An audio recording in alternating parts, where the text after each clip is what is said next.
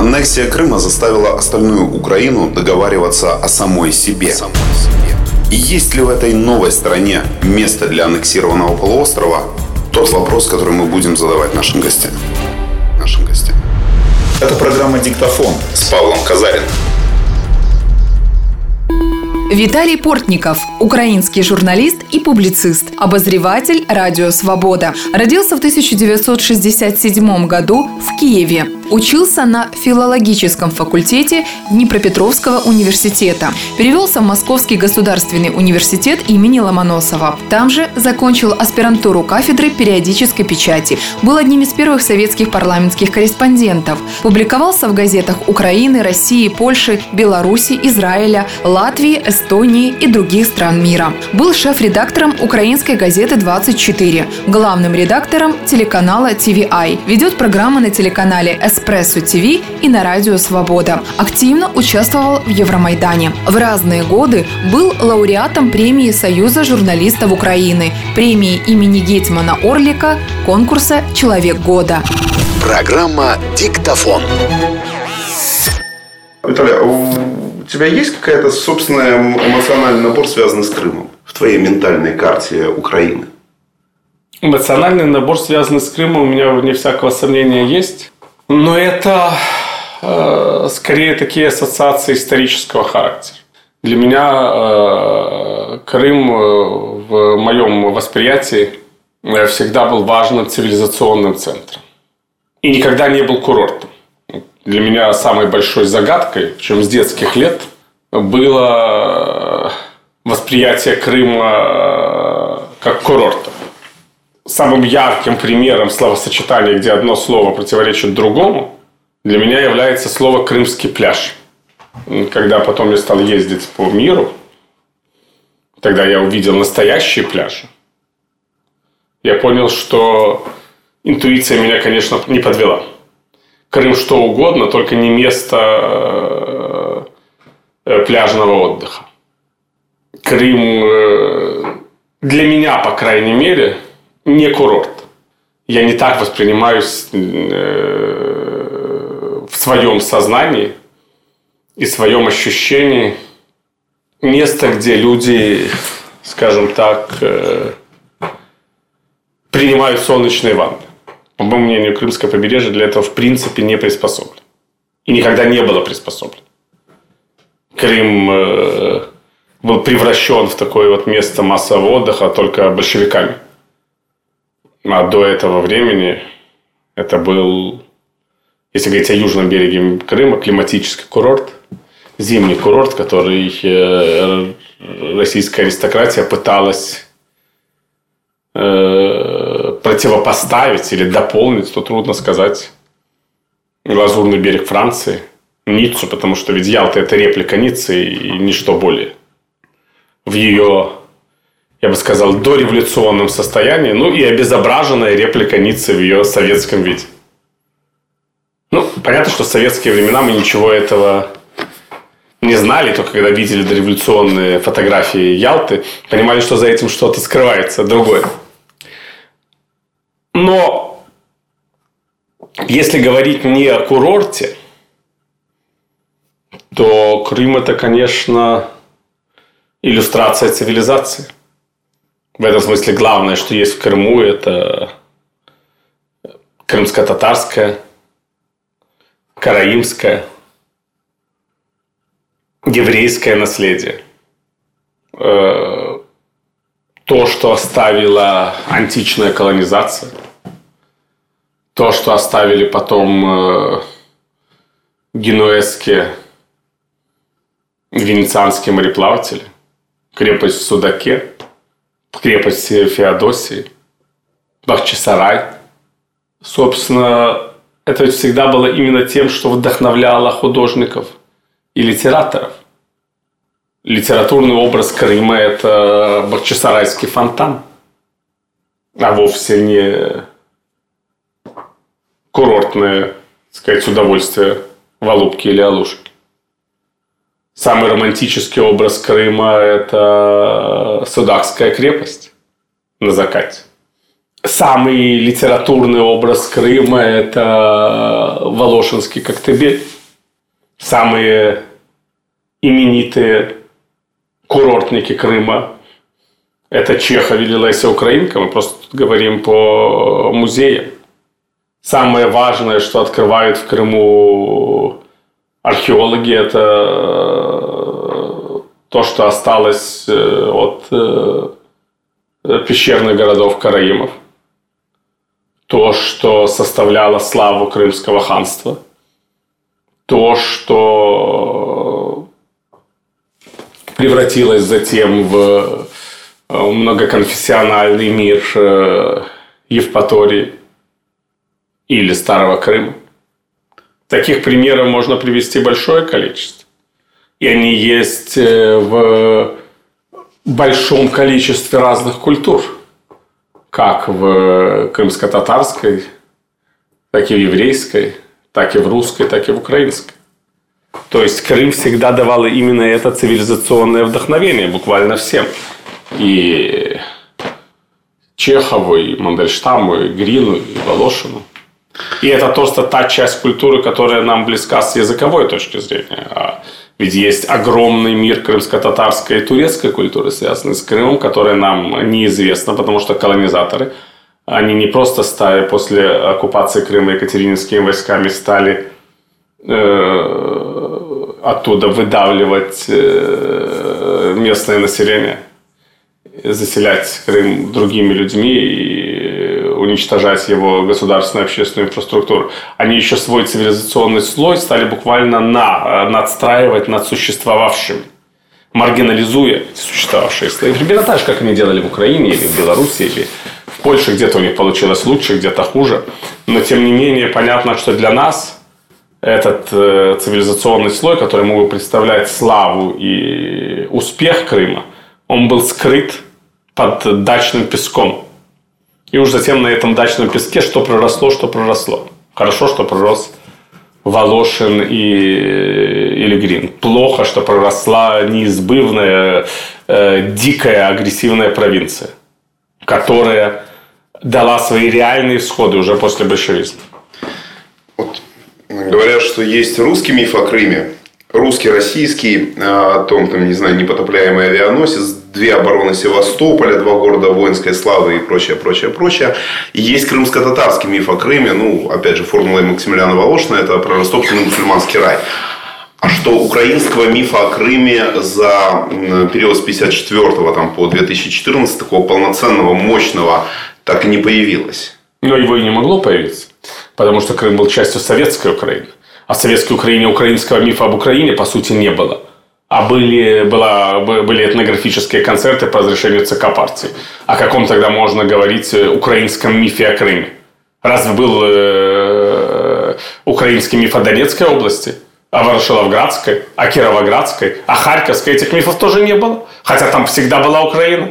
Наоборот, весь этот украинский миф засыпался колонизационным песком, потому что вся Украина была такой же колонией э, Советской России – такой же оккупированной территории, как и сам Крым.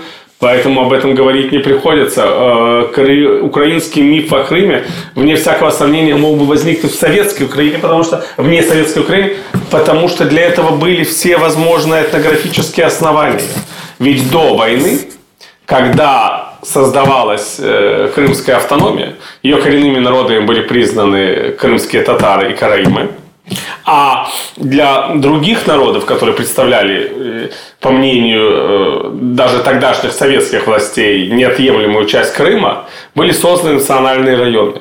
Так эти национальные районы, они создавались как для э, караимов и крымчаков, то есть вот такой вот иудейской части Крыма, так для немцев и украинцев – Украинский национальный район в Крыму был создан изначально. Это означает, что украинцы, даже вот когда Крым был частью РСФСР, жили там сами по себе.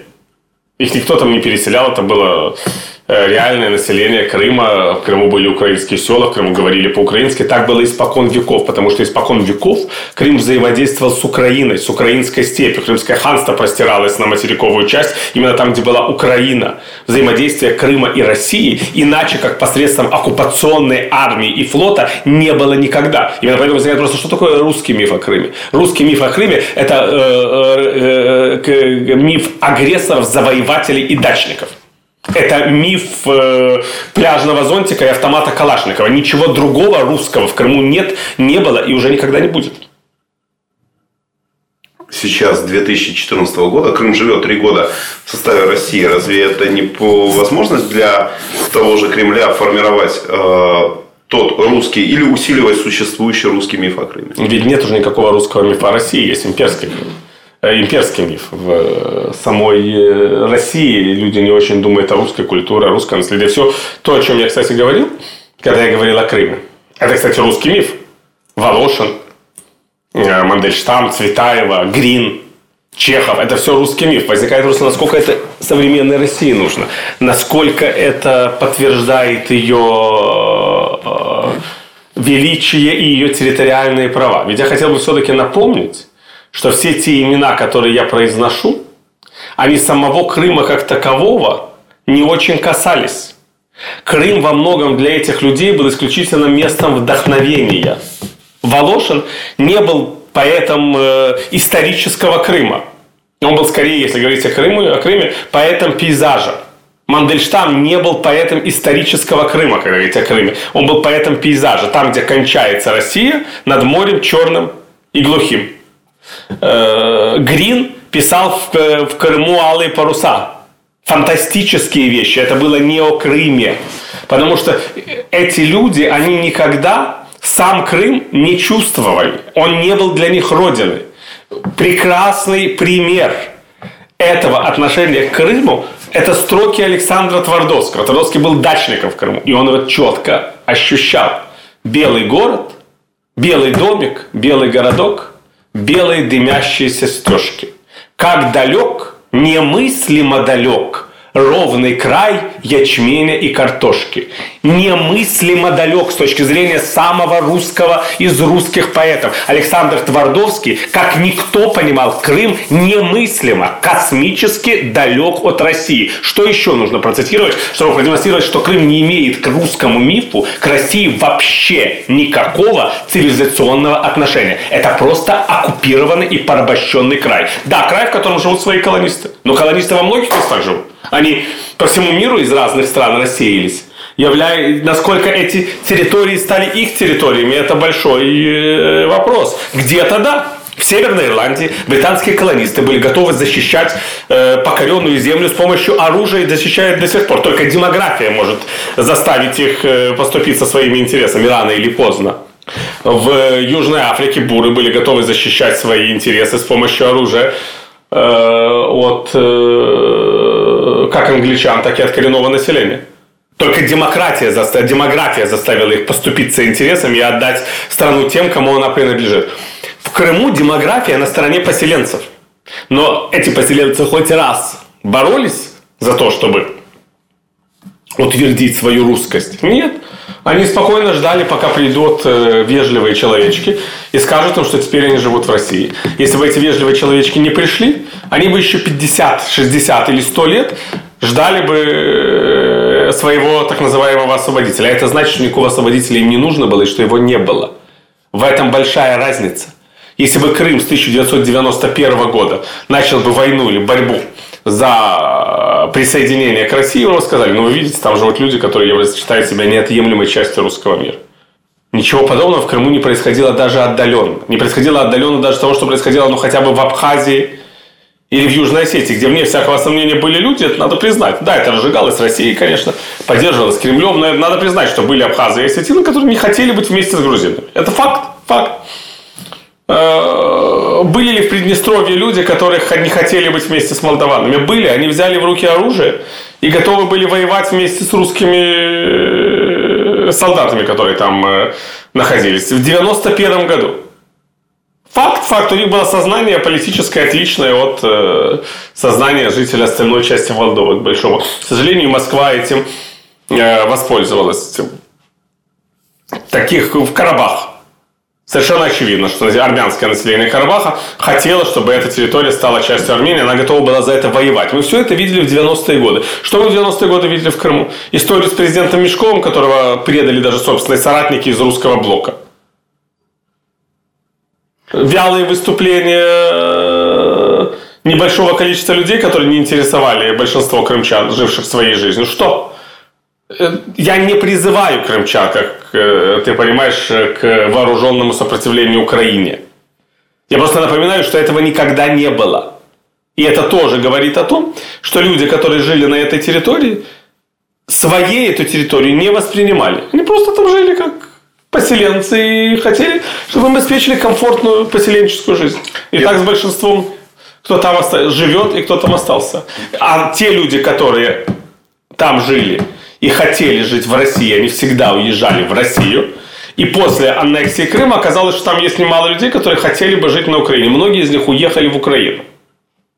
Это люди с, если угодно, с сознанием какого-то хотя бы мира, русского или украинского. Они э, всегда э, составляли в Крыму подавляющее меньшинство. И, кстати, в этом всегда была цель колонизаторов – Потому что они пришли в полноценное государство, где э, жители четко понимали, что они вот живут в некоем образовании, связанном с Османской империей. Так ведь... Э, они переселили туда людей, которые были связаны с империей российской и не лишились этого именно имперского сознания. Только пространство империи до сих пор осталось единым и неделимым. Но при этом в Украине сегодня точно так же говорят, а какой смысл возвращать Крым, если он все равно на 80, э, ну или на 70, или на 60, или на 40 процентов на какую-то значительную часть э, населен теми самыми дачниками, которые равнодушны к украинским ценностям, к украинскому политическому проекту, и все равно будут выступать в роли бабы Яги, которая всегда против. Не, не существует вопроса возвращения в моем сознании. В моем сознании существует два вопроса вопрос в восстановлении международного права и вопрос восстановления справедливости. Это два неразрывных вопроса, связанных, собственно, с документами Организации Объединенных Наций. Первый вопрос связан с тем, что впервые э, в новой истории одна из стран изменила свои государственные границы за путем присоединения территории другого государства без всякого согласия этого государства. Это произошло в первый раз. Никакой э, пример Косово не является тут убедительным, потому что Косово э, провозгласило свою независимость, а не присоединилось к Албании. Нет никакого третьего государства, которое бы воспользовалось его отделением от Сербии. И вопрос э, отношений между Сербией и Косово – это вопрос двустороннего конфликта.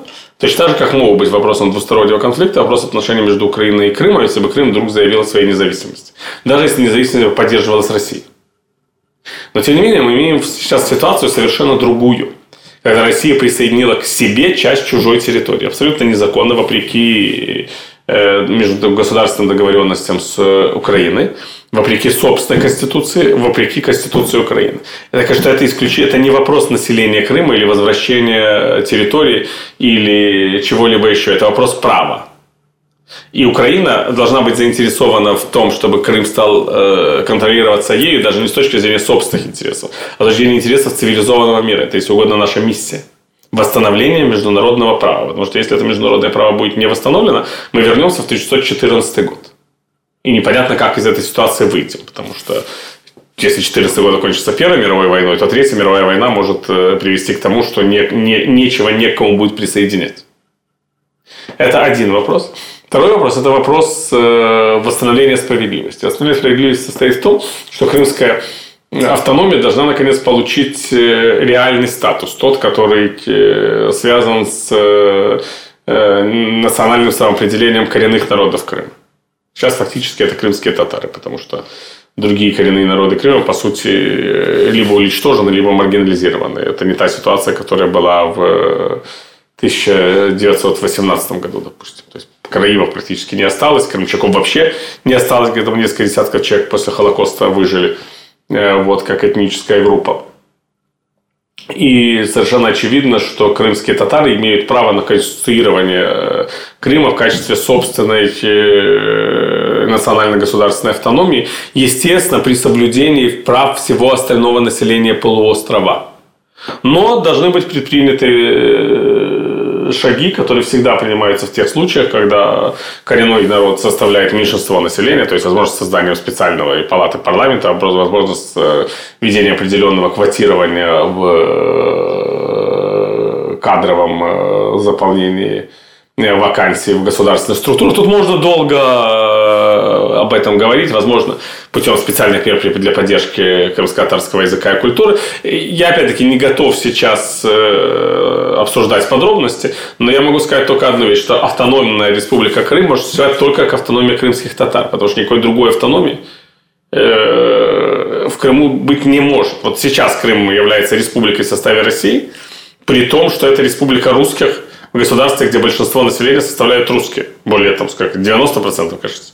Если я не ошибаюсь, опять-таки надо уточнить. Это очень странная республика, потому что никакой другой республики такого типа в Российской Федерации нет. Все остальные республики являются республиками народов России от Карелии, где э, коренной народ составляет чуть более 10% населения, до Чечни, где коренной народ составляет более 90% населения. Не важен вопрос не в количестве, а в национальном представительстве. И у меня вот есть всегда вопрос, а чье, а чье национальное представительство в России сегодня обеспечивает Республика Крым? Крымских татар? Для них существенно были приведены все эти Э, меры э, по аннексии Крыма. Для того, чтобы улучшить их ситуацию, э, появились в Крыму вежливые зеленые чащики? Или все-таки для этнических русских? Но если для этнических русских, почему это республика, а не Крымская область в составе России? Это вопрос, на который тоже необходимо дать ответ.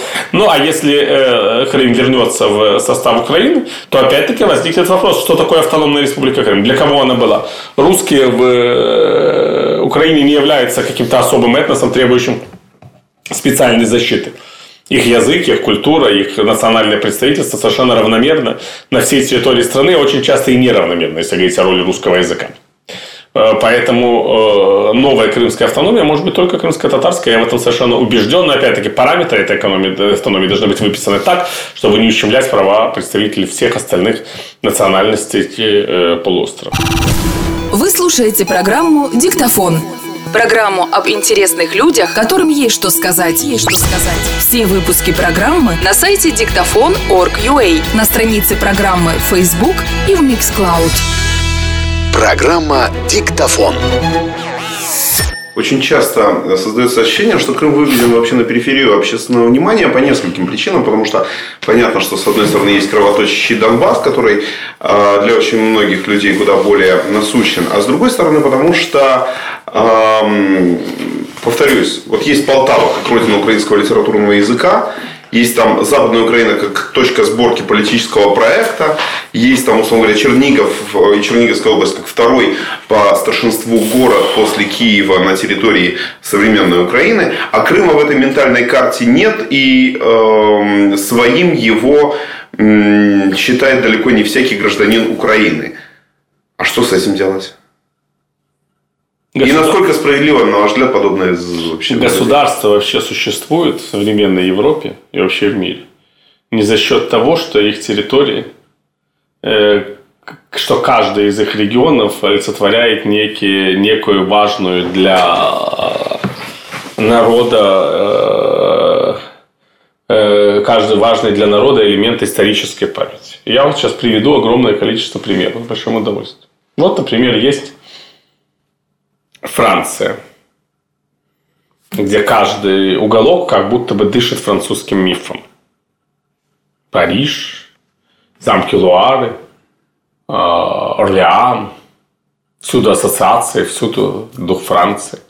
Э, есть только хороший вопрос, э, как много французского в Руссельоне, э, где люди до сих пор говорят на каталанском языке, где над э, административными зданиями развиваются каталанские флаги, и где э, подают кухню более приемлемую по ту сторону границы, в Каталонии, чем в том, что мы понимаем под Францией. и где до сих пор главными достопримечательностями являются испанские пограничные замки, в которых сейчас работают французские музеи.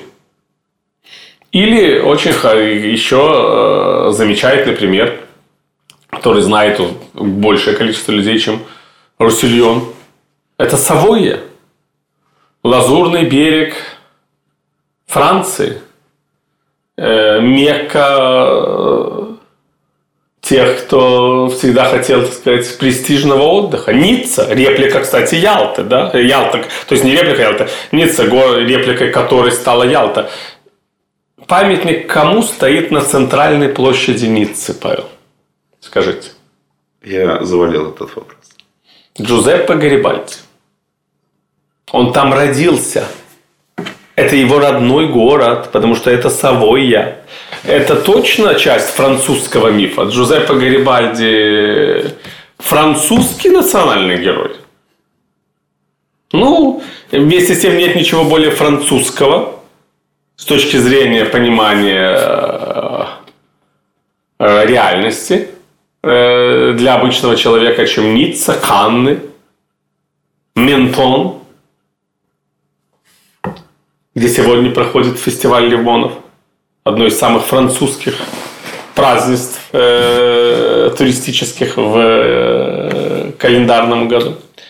Но Ментон это ведь тоже не Франция. Это часть княжества Монако, проданная Францией в свое время для того, чтобы построить в Монте-Карло знаменитое казино. А не было бы этой продажи, Ментон вообще бы Францией не считался, а был бы частью пограничного государства между Францией и Италией.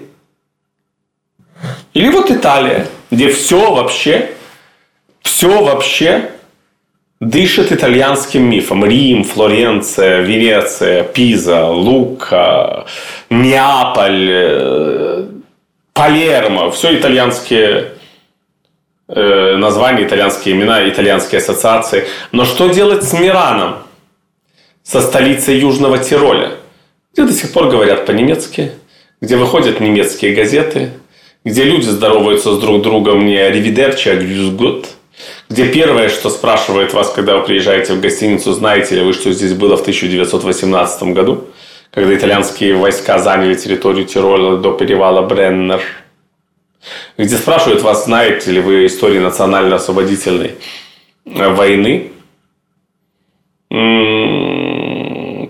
Э, тирольцев, которые продолжали э, совершали террористические акты в итальянских полицейских участках. Уже после Второй мировой войны в 50-е, 60-е годы только Европейский Союз примирил жителей этой части Италии с Италией. Или рядом находится Австрия, которая помнит о Тироле, э, на вокзалах, которые главные э, рядом с вокзалами, которые говорят, главные улицы, ведущие в центр, носят имя городов Южного Тироля, Мирана или других городов, как знак того, что часть Родины осталась за австрийской границей. Но рядом Каринтия со славянскими селами, со славянским языком в этих селах, с памятью о том, что культурной мекой для людей, которые в этих селах живут, является Любляна, а не Вена или Клагенфурт – что делать с этими селами. И таких примеров я могу привести десятки. Таких. Одним из самых ярких таких примеров, собственно, была довоенная Польша с ее востокой Галицией, э, с ее украинскими и белорусскими селами.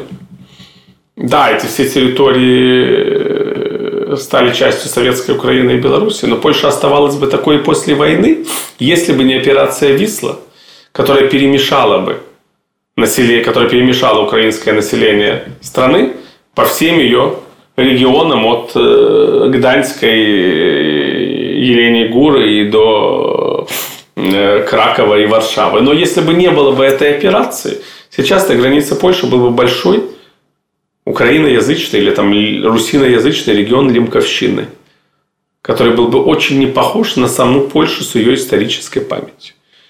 И еще раз продолжаю, вся Европа такова. Вся. Никакой другой Европы вообще не существует.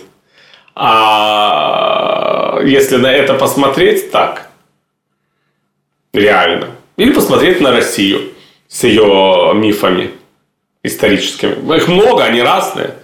Москва, Петербург, Ярославль, Владимир, Владивосток, Хабаровск, даже Грозный. Это все разные русские мифы. Даже на территории других народов. Но Грозная – это русская крепость, где были кавказские войны. Все это замечательно. Только я хотел бы знать, а какое отношение к русскому мифу имеет республика Тува? Там, может, живут русские. Там происходили какие-то события русской истории. Там родился хоть один русский писатель или поэт. Вообще, что говорит это русскому человеку, даже самому русскомирскому? Тува. Но это место, где э, э, президент Путин отдыхал, по-моему, с князем Монако. Ну, президент Путин во многих местах мог бы отдыхать с князем Монако. Красивое место, вне всякого сомнения. Или Республика Бурятия. Это часть русского мира. Это обширное пространство со своей цивилизацией, языком, культурой, историей. Э, пространство скорее связанное цивилизационно с Монголией и Китаем. Причем тысячелетиями связанные. И как э, отсутствие русского мифа как-то мешает их нахождению в составе Российской Федерации? Может, мы признаем, что другие страны согласимся с их независимостью? Было бы, наверное, тоже разумно. Поэтому, когда начинают выделять какие-то регионы в Украине или где-либо еще, в которых мифа нет, это очень опасный путь, потому что не имеет никакого отношения к реальности. Да, наверное, в Крыму нет такого украинского мифа, как в Полтаве или в э, Сумах или в, во Львове. Ну и в э, Нанте другой французский миф, чем э, в Париже. Э, там, где стоят э, старые замки бретонских правителей, там совершенно иная Франция, чем в э, Орлеане. Там в Дижоне, где стоит э, дворец французского бургундского короля, чуть ли не главного врага Франции. Другая Франция, чем в э, где-нибудь по течению Луары. Но так вообще устроен мир. Кстати говоря, даже в Канаде, который, или в Соединенных Штатах, вы увидите совершенно разные виды мифов миф южных Соединенных Штатов отличается от мифа северных коренным образом. А миф французской Франции, а Канады, которая ставит своим героям памятники даже в английских провинциях, где эти герои были расстреляны после неудавшихся восстаний, уж точно отличается от мифа английской Канады. Но при этом с 2014 года в Украине запустился процесс, который можно охарактеризовать как, я не знаю, осмысление самой себя. Страна договаривается о самой себе. А оккупированный аннексированный Крым оказался залит формалином, такой в криогенную заморозку погружен. И он во всем этом социальном договоре не участвует. Для него не дана, например, история про а, защиту украинской государственности через призму личных решений, через призму участия в волонтерстве, там, добровольцев на фронт и так далее. И в тот момент, когда а, Украина будет восстанавливать свой суверенитет над Крымом, окажется, что там живут люди, которые, может быть, и лояльны были на момент аннексии украинскому государственному проекту, но которые уже живут в совершенно другой реальности. А сможет ли Украина их переварить? Ну, во-первых, я не согласен с тем, что Украина только с 2014 года договаривается о самой себе. Я думаю, что Украина договаривается о самой себе последние столетия. Украина договаривалась о самой себе, когда спорили Шевченко и Кулиш, когда спорили Франко и другие деятели э, национального движения на Галичине, когда Леся Украинка приезжала к Кобылянской, когда появилась, появились первые украинские партии, когда э, Украинская греко-католическая церковь и украинские националисты Мельника и Бандеры полемизировали относительно того, какими должны быть подходы к их существованию в польском государстве, э, когда на, на самой Украине вечная была борьба между э, коллаборационистами, которые готовы были служить империи, теми, кто считал, что Украина может стать только как независимый организм. Это происходит очень давно. Это всегда здесь происходило, возможно, просто в большей степени в, э, виде этнического проекта. Просто если люди других национальностей подключились к этому проекту и стали политической нацией в 2014 году, не нужно думать, что до них ничего не было. Украинский народ до них был, цивилизация, в том числе и государственная, существовала века, и все время здесь были, так сказать, свои представления о том, как она должна существовать и развиваться. И Крым этой, с этой цивилизацией до русской оккупации успешно взаимодействует со своими поисками. Я имею в виду до оккупации Екатеринской, а не до оккупации Путинской. Оккупация Путинской вообще мало значения имеет. Имеет большое значение Екатеринская оккупация. Это то, что сломало цивилизационный стержень полуострова, это безусловно. Путин просто продолжает эту традицию. Ввиду, я думаю, что есть три вида, э, три, так сказать, главных убийцы Крыма. Это Екатерина со своей армией. Это Сталин. Дважды, когда был оккупирован 20-е годы Крым и очищен от э, э, интеллигенции разных национальностей, а потом, когда был очищен от коренных народов, и Путин сейчас. Но это все этапы одного пути. Одного пути, я бы сказал, такого постоянного геноцида и этноцида. Удивительно, что в этих степях еще вообще кто-то живет после всего этого. Но то, что Крым э, живет собственной жизнью, это понятно. Как это отразится на его населении после э, освобождения, я не знаю. Я думаю, по-разному отразится. Какая-то часть людей э, выйдет в Украину, опять-таки, потому что будет искать более понятной жизни. Может оказаться в противоречии с теми, кто живет в Крыму уже в новых условиях. Какая-то часть людей, я думаю, большая, уедет в Россию. Я думаю, что гораздо больше, чем нам кажется. Потому что если в Крыму есть люди, которые считают, что это Россия на самом деле и хотят жить в России, то они, скорее всего, в Россию и уедут. Э, потому что они не найдут своего места в украинском Крыму, потому что для них будет ясно, что если Крым опять стал украинским, то уже никогда он российским не станет. Эти люди все жили в Крыму, думая, что он советский, а не украинский. Они никогда не жили в украинском Крыму. Это надо просто точно понимать. И мы не знаем, сколько этих людей. Возможно, их очень много. Так вот, советский Крым, он окончится, не, не окончился не в 91 году, он окончится тогда, когда российские войска и военно-морской флот, безусловно, военно-морской флот, э, уйдут из Крыма навсегда. Они уйдут вместе с большим количеством гражданского населения. Так что не нужно будет решать его проблемы. Проблему нужно будет решать России. Ну и будут люди, которые останутся в Крыму, потому что он для них сам по себе является ценностью, потому что для них является ценностью, что он часть Украины. Это будет население, которое ничего не будет отличаться от населения, условно говоря, Херсонской или Львовской области. Я вообще никаких проблем не вижу. Проблема будет в изменении э, вот, демографического состава Крыма, конечно. Потому что тогда в Крым приедет много, большое количество людей с материковой Украины, начнется новое такое перезаселение, э, как было в 50-е годы. Но тот, кто считает себя колонистом, русским колонистом, он уедет из Крыма. Не потому, что его оттуда выгонят, а потому что ему там просто не будет места самого, для самого себя.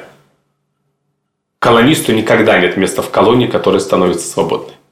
А если э, вот этот вот сегодня этот самый дрейф э, такой материка от полуострова, ну и, от, собственно, от оккупированного Донбасса, они продолжаются. В Украине происходят какие-то процессы, связанные с таким логическим этапами взросления украинского общества и так далее.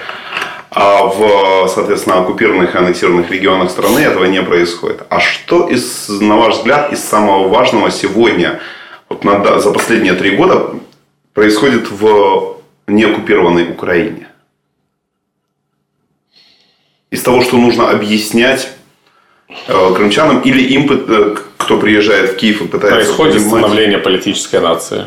Очень трудное, но оно происходит. Происходит чувство общности. Опять-таки, мы сейчас не обсуждаем качество этой политической нации. Я вовсе не считаю, кстати, что она является высоким. Но то, что реально отличало, допустим, украинцев от румын или поляков до 2014 года, это отсутствие этой политической нации. Ведь Румыния тоже есть. Румыния больна всеми теми же проблемами, которыми больна Украина отсутствием стратегического понимания будущего населения, коррупции, двойной моралью, э, циничным политическим классом. готовностью жить сегодняшним днем, не понимая вообще, к чему придет то или иное действие завтра, имитационным гражданским обществом. Все это есть в Румынии, есть в Украине. Но в Румынии даже в советские, в социалистические времена была политическая нация. То есть у румын от, условно говоря, Тимишары до Сучавы не было никакого сомнения, что они румыны. Была проблема венгров Румынии. Но события в Тимишаре, в последний период правления Николая Чаушеску, собственно, с которых и началось восстание против Николая Чаушеску, они превратили венгров в часть румынской политической нации. Вот это вот тоже то, что произошло в Украине в 2014-2013-2014 годах. Венгры стали катализатором выступления против диктатуры Чаушеску. Был именно венгерский священник.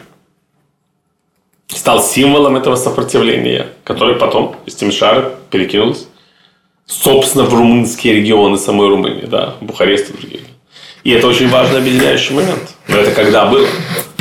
А в Украине это все произошло буквально на наших глазах. И вот это вот важное качественное подобие Украины, Румынии. Я вот совершенно не случайно провожу эту, эту важную параллель. Так что вот это то, что произошло. Э,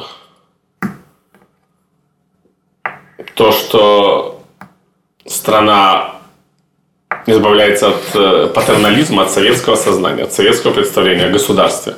Это тоже очень тяжело. Людям это, конечно, очень не нравится. Это приводит к самым различным эмоциональным и социальным реакциям. Но это тоже происходит. Это тоже факт. То, что происходит коренной разрыв с имперским мифом, и это началось именно в 2014 году после оккупации, собственно, Крыма и Донбасса, это толчок, собственно. Это тоже факт, потому что в 2014 году большинство жителей, по крайней мере, восточных и центральных регионов страны воспринимали ее свою страну как цивилизационное продолжение России. Даже те, кто не воспринимал в качестве собственного президента Путина и в качестве собственного писателя Пушкина, воспринимал в качестве собственного развлечения песни Филиппа Киркорова – или Михаила Шафутинского. Этого больше тоже почти нет.